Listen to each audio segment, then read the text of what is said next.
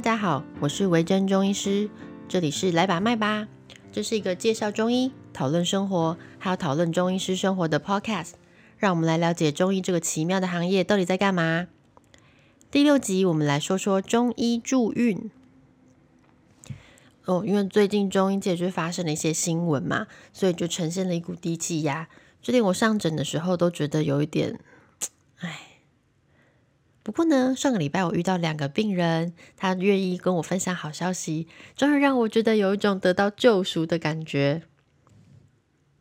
所谓的好消息是说她怀孕了啦，真的是很开心诶。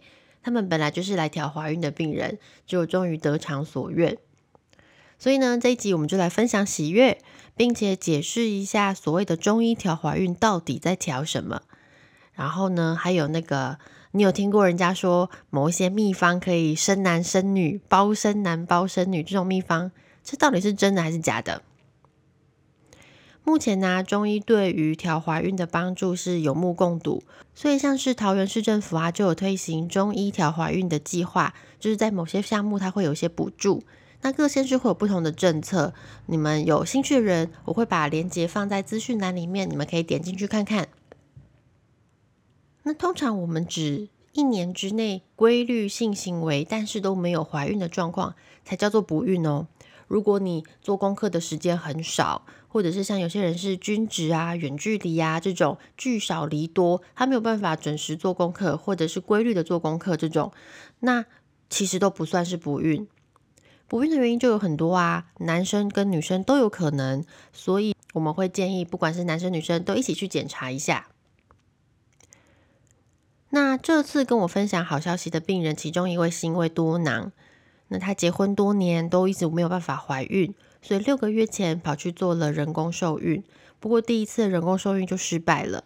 那的妇产科医师就说，不然去看看中医吧，你调好身体之后，我们再来做下一次。所以他就跑来看中医。我们先来说一下多囊性卵巢好了，多囊性卵巢症候群啊，是说患者排卵的时间变得很不稳定。正常状况下，女生一个月会排一次卵啊，不一定是一个月啦，但是会有个规律。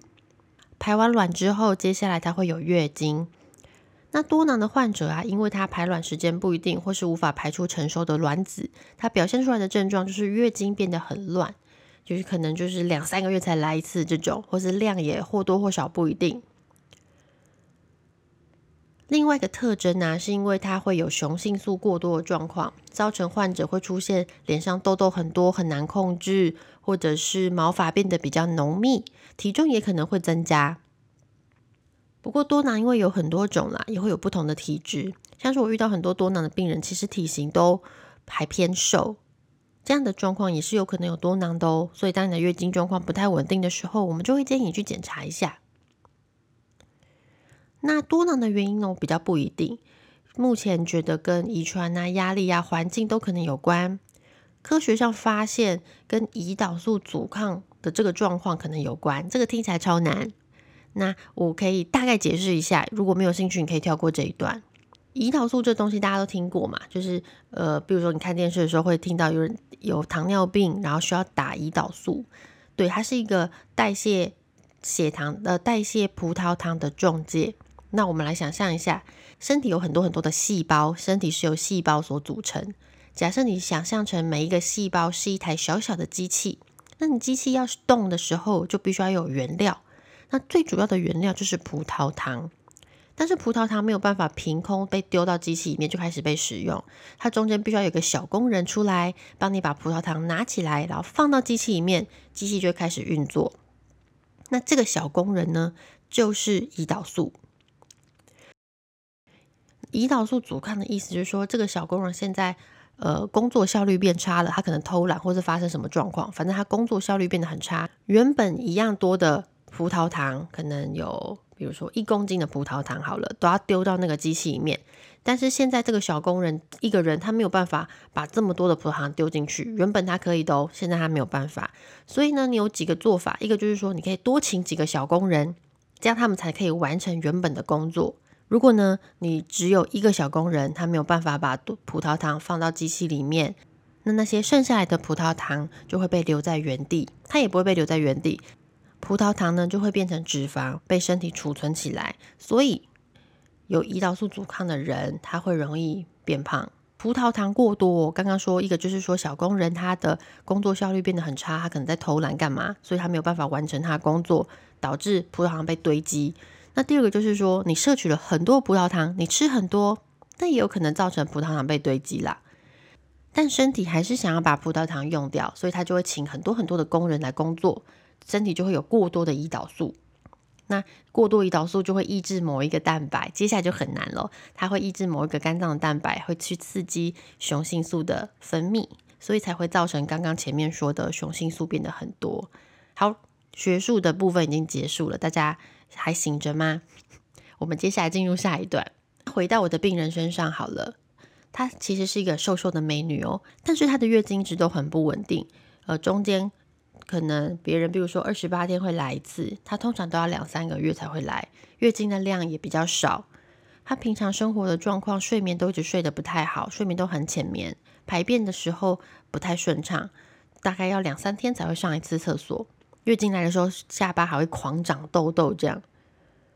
调怀孕这件事情哦，中医其实。我们会根据你的体质来做调整，听起来好像每个人会吃到不一样的药，的确有可能，但是大目标都很一致。一个呢，就是去改善你的卵子品质；第二个是调整你的子宫的状况，让你的子宫内膜更加的丰沛。子宫内膜就是当你卵子跟精子结合之后，变成受精卵，受精受精卵会附着在子宫内膜上面，逐渐茁壮，变成一个完整的胎儿。所以这两个大目标是我们想要去完成的。不过要怎么达成这个目标，就要看每个人的体质跟每个人的状况，还有每位医师他会有自己的用药习惯。以这个多囊的患者，一开始我们就下好了目标，我们的目标就是要在他下一次打排卵针之前，把身体调好，养好他的卵子，提高他人工生殖的几率。所以呢，我们就开始进行了三个月的调理之旅。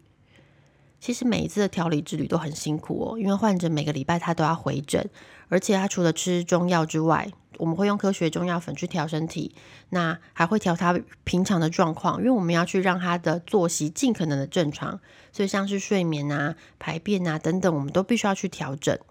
那接下来还要去改善他卵子的品质，在排卵期前看状况，有的时候会搭配针灸或者是丹田灸去加强子宫的循环。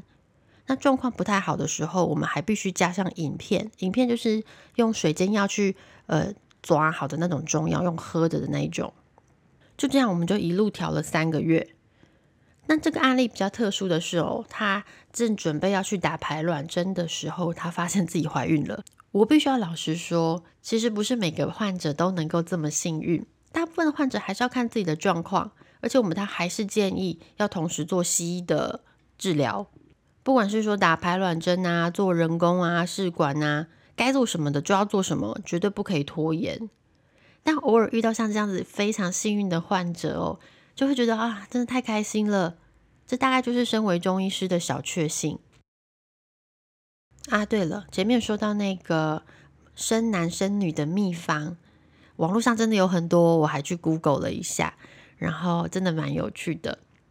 不过，你有没有想过，像这些秘方上面都会写说它从什么唐朝啊，哪一个朝代流传下来的？如果它真的这么神哦，那为什么宫廷剧里面，就是古代皇宫，还会出现什么公主或者是清朝的格格啊？因为以皇宫来说，他们有最丰沛的医学资源呐，御医什么的嘛。那他们也是最希望能够生出男生的一个地方。虽然政治不正确，但是那个是那个朝代的。问题这个就没有办法，这是一个传统。他们希望生下皇子去继承皇室嘛？那怎么还会有这么多公主哥哥出现？好，这是第一个奇怪的地方。嗯，不过我就是因为那些生男生生男方，哎，我好像没有看到生女方。哦，不过因为那些生男方其实都是一些以补气血为主的药，好像吃的没什么大碍。不过要看你的体质哦。我建议你，如果你真的想试试看，你还是要去问一下你的中医师。啊，那另外有些酸碱论者，你有听过罗伯特·欧阳吗？哎呦，其实我忘记查他的英文叫什么了，反正就是罗伯特·欧阳。他是一个外国人。那他在二零零二年呢，写了一本书，提倡酸碱理论。那他就爆红，在全世界爆红。那接下来就是一连串写了几本书，然后开了个治很大的治疗中心，提倡各种关于酸碱体质疗法的治疗。我记得到现在都还蛮受欢迎的嘛，造成全球轰动。结果呢，好像是去年的时候，他被美国国家医疗委员会调查，被指控无照行医跟六项诈欺指控。目前就是官司产生的状况。酸碱理论其实并没有一个正式的研究，它纯粹就是一个理论。那所以，如果有人告诉你，它可以借由调整酸碱值来让你生男生或生女生，我觉得你可以对他露出一个尴尬但不失礼貌的微笑就好了。那记得喽，生男生女基本上都一样。我是指说，生下来之后造成生活上的混乱都一样。所以大家不要担心啊，不管你是男生生女生，他们都会折磨你的。所以呢，我觉得生男生女都都很棒。这一集我们又到了尾声，在这里一样，我们成真问题。诶，每次我都讲一样的，希望大家不要觉得很腻。不过如果你真的对于中医有什么疑问，或者对于中医这个职业有任何问题，你们可以留言给我，可以在 Podcast 上面撰写评论，或是追踪我的 IG。之后我们可以在节目上回答你的问题哦。那这一集的 Podcast 就到这里，谢谢你的收听，我们下次见喽。